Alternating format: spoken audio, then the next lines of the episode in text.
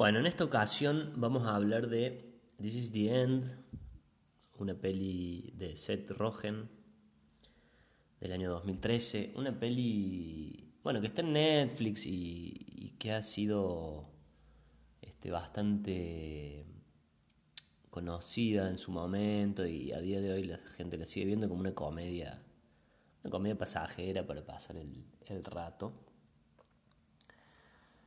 En este caso me interesa hablar, eh, abordar esta película este, más allá de, la historia en sí, que es muy medio exagerada y, es una especie de parodia y es una especie de sátira y es una, pongámosle la palabra que quieran, digamos.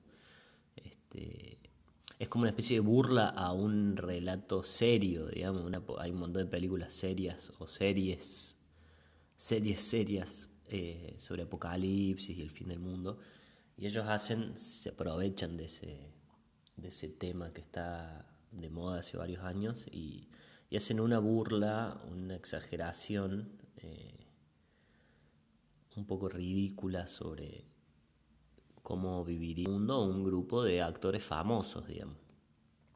Más allá del relato en sí, eh, me interesa analizar esta película desde un lugar que tiene que ver con que, tiene que ver con desde qué lugar miramos lo que miramos, ¿no es cierto? Em, porque hay mucha gente con esta y con otras comedias así medio livianas, medio simples, de puro entretenimiento que por ahí las desacredita por justamente eso, mero entretenimiento, son muy simples. A mí me interesa destacar que muchas veces cuando miramos una película tendemos a, sobre todo en este formato contemporáneo de on demand, digamos Netflix, HBO, eh, Marvel, Disney Plus, eh, en el cual uno se sienta ante un catálogo, elige qué ver, lo pausa cuando quiere, lo retoma cuando quiere. Es inevitable caer en una especie de consumismo del arte, es como si fuésemos consumidores de productos, como ir al súper y elegir en la góndola un producto, digamos. Entonces y obviamente si ese producto no nos conforma o no cumple nuestras expectativas, lo vamos a querer reemplazar por otro o o nos vamos a ensañar con ese producto porque no, no colmó nuestro hambre de consumo.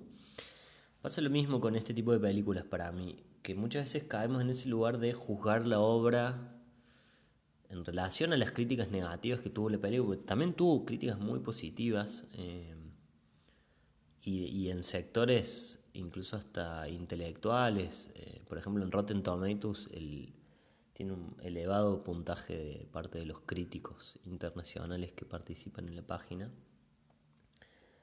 Eh, yo creo que porque eh, tienen una visión muy parecida a la mía, los que le han dado ese puntaje alto, que la voy a explicar a continuación, pero bueno, me interesa remarcar esto que estoy diciendo. Em, si la juzgamos solamente como un producto de consumo, y bueno, puede ser banal, puede ser barato, puede ser liviano, puede ser burdo, puede ser tonto. Pero quienes nos dedicamos al arte y, a producir arte y a crear arte y, nos, y tenemos cierto, cierta trayectoria o entrenamiento en lo que son los procesos creativos y productivos del arte, podemos ver que detrás de cada obra hay un grupo de gente creando y hay un grupo de gente que llegó a ese resultado después de un proceso, de una búsqueda, de ponerle el cuerpo, de ponerle la mente, de juntarse, de, equivocarse, de pasarla bien, de pasarla mal y, y terminó creando una obra, digamos. Entonces muchas veces nos ensañamos con obras de arte que no nos gustan, porque tenemos todo el derecho del mundo a que no nos guste, pero nos terminamos volviendo como mega críticos y muy duros con algo que es una creación humana que tiene un esfuerzo detrás, por más malo que nos parezca, digamos, el producto o el resultado. Entonces a veces como que le, le exigimos al arte que nos dé algo que nosotros queremos y que esté a la altura de nuestra expectativa. Desde un lugar muy pasivo, muy crítico, muy juicioso, sin entender lo que cuesta crear una obra. Eh, y más una obra como esta, ¿no es cierto? Que está hecha con tanto despliegue, con tanto presupuesto. Y acá es donde me interesa ir, donde me parece que la película despliega su magia y a mí me parece realmente una película fabulosa. Y tiene que ver con el concepto del goce, del goce a la hora de crear.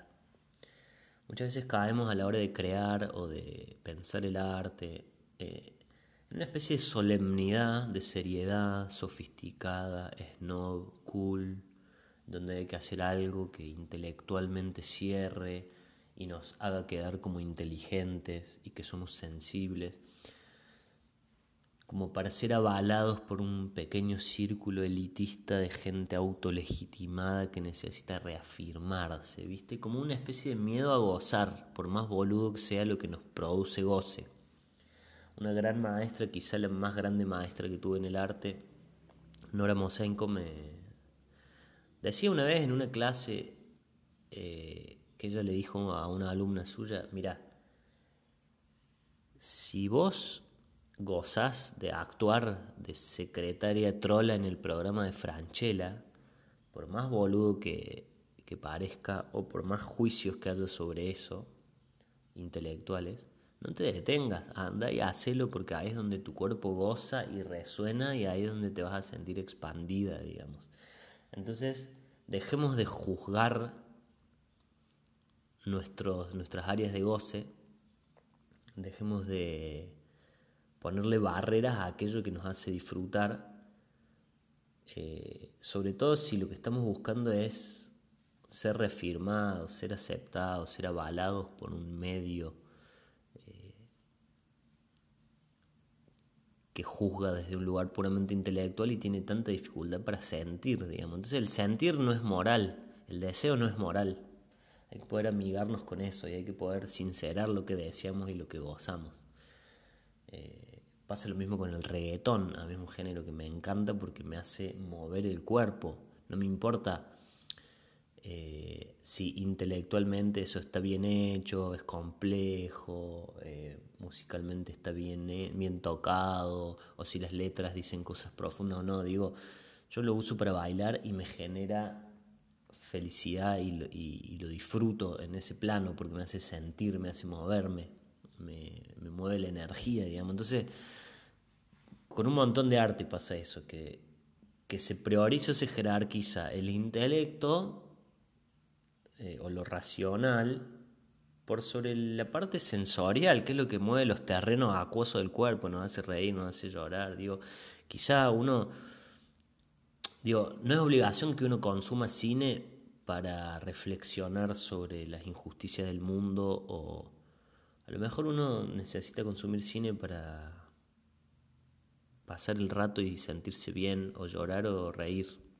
A mí en pandemia me pasó que yo empecé a ver películas de mierda y empecé a disfrutar de ver películas de mierda porque no porque me distraían, porque dejaba de pensar en la angustia que me producía la situación, eh, porque me daba cuenta de que muchas de esas películas tienen su belleza y tienen su, su autenticidad y están hechas con muchas veces con corazón y con gente que la pasó bien haciéndolo y con gente que, bueno, lo que estoy diciendo acá en relación a esta película, ¿no?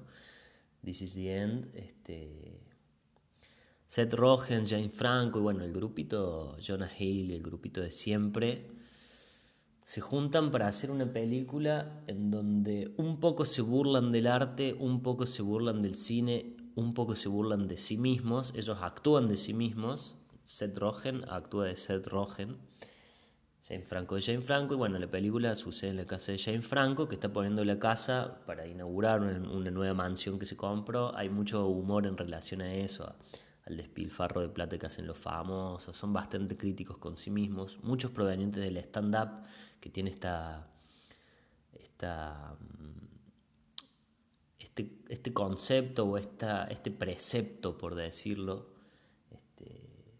o este punto de partida, sobre todo en los Estados Unidos, que tiene que ver con el artista que primero se cuestiona a sí mismo para después poder burlarse y reírse de quien quiera.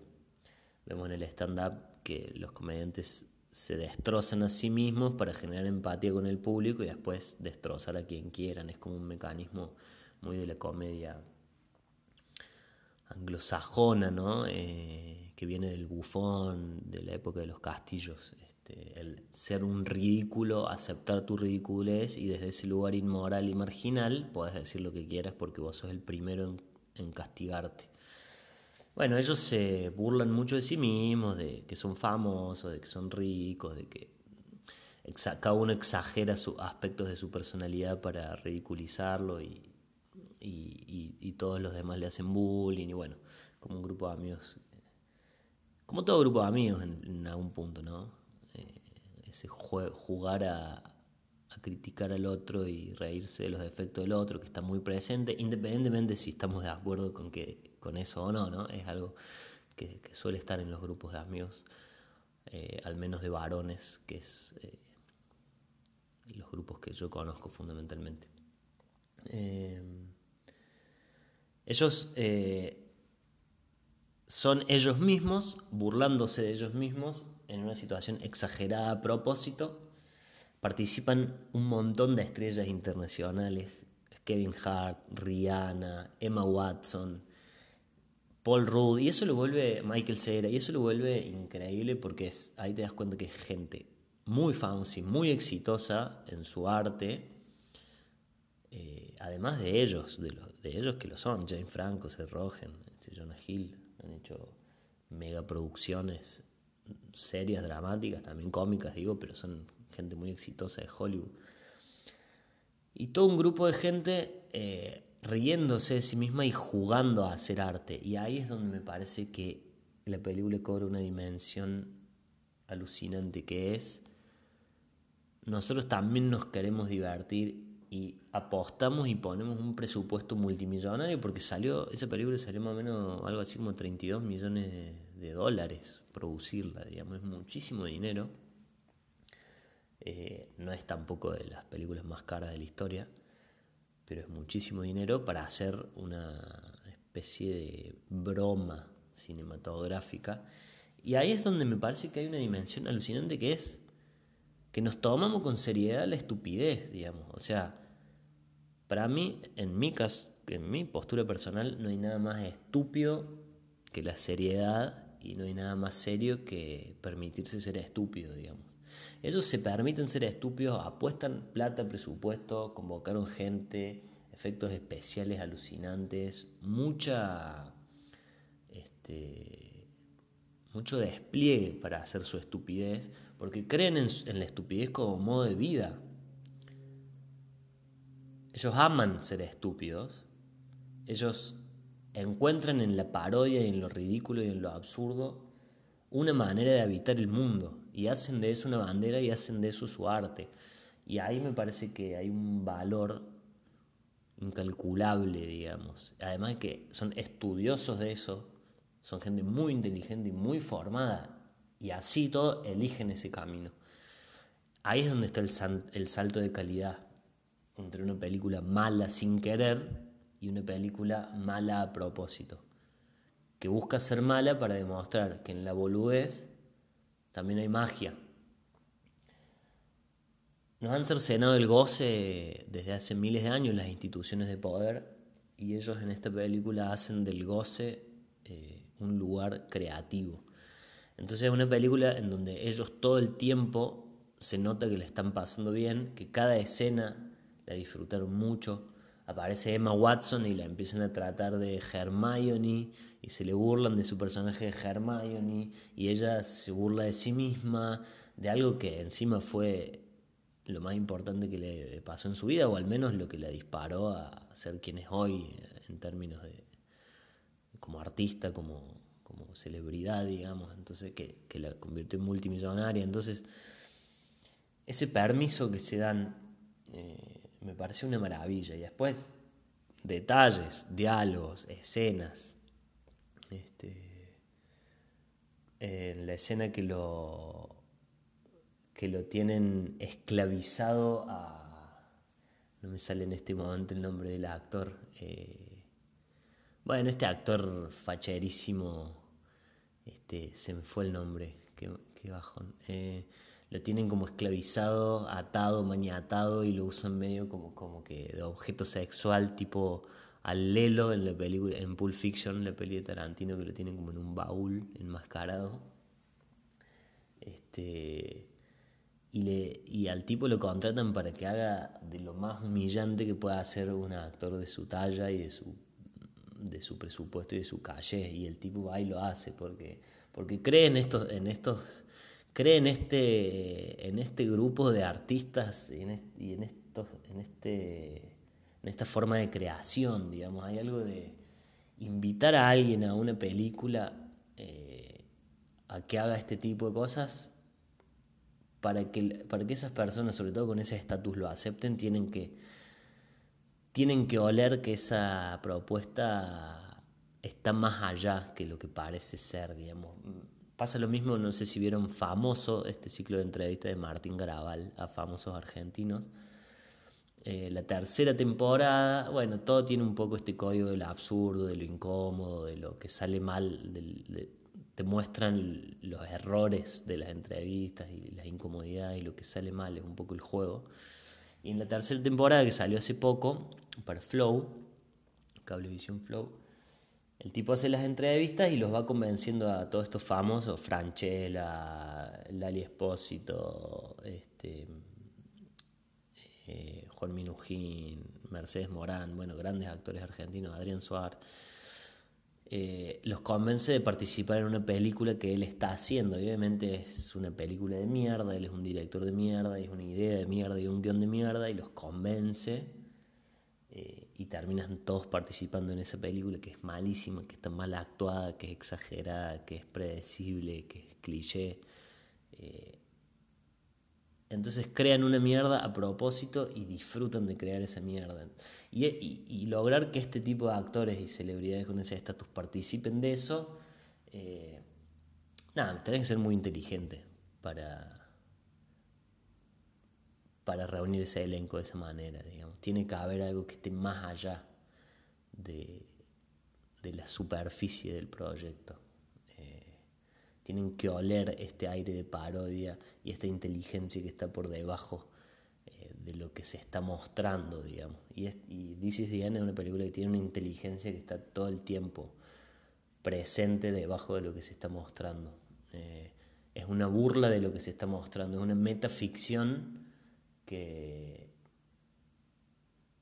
construye escenas en, las que no cree y que por momentos se va a lugares en los que sí cree y es todo el tiempo un juego de ir y volver ahí.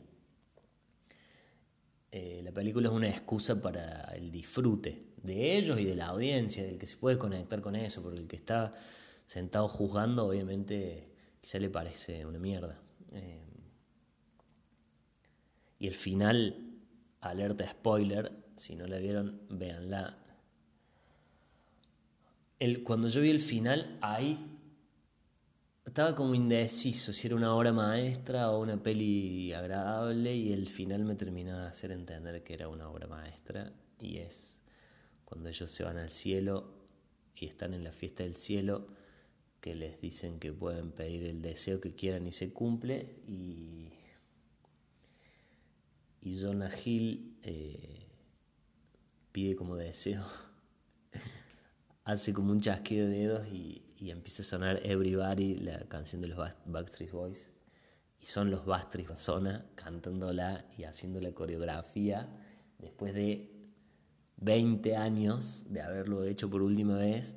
O sea, los tipos reunieron a los Backstreet Boys eh, en, en 2013 fue, o sea, eh, no, sabría decir cuál, qué edad tenían ya en ese momento, pero los reúnen después de muchos años de, que se separaran y los hacen cantar en esa canción, esa canción que encima es la canción más cliché de ellos y que deben odiarla, y cantan esa canción y hacen esa coreografía para terminar la película en un estallido o sea, la frutilla del postre, terminar esa película paródica cantando el tema más cliché, más comercial y que quizá más sonó en las últimas décadas, como celebración a la estupidez, al, ritual de la estupidez, que por debajo de la estupidez conserva algo muy sacro y, y deja que emerja algo muy sacro, que es que en definitiva todo lo que hacemos es una excusa para juntarnos, encontrarnos, pasarlo bien y celebrar los símbolos comunes. ¿Qué, más, ¿Qué símbolo más común para el arte y la cultura moderna que, una canción como Everybody de los Backstreet Boys? Y podremos poner miles de otros ejemplos, ¿no? Pero esto de lo kitsch, de lo, de lo banal a propósito, es, eh,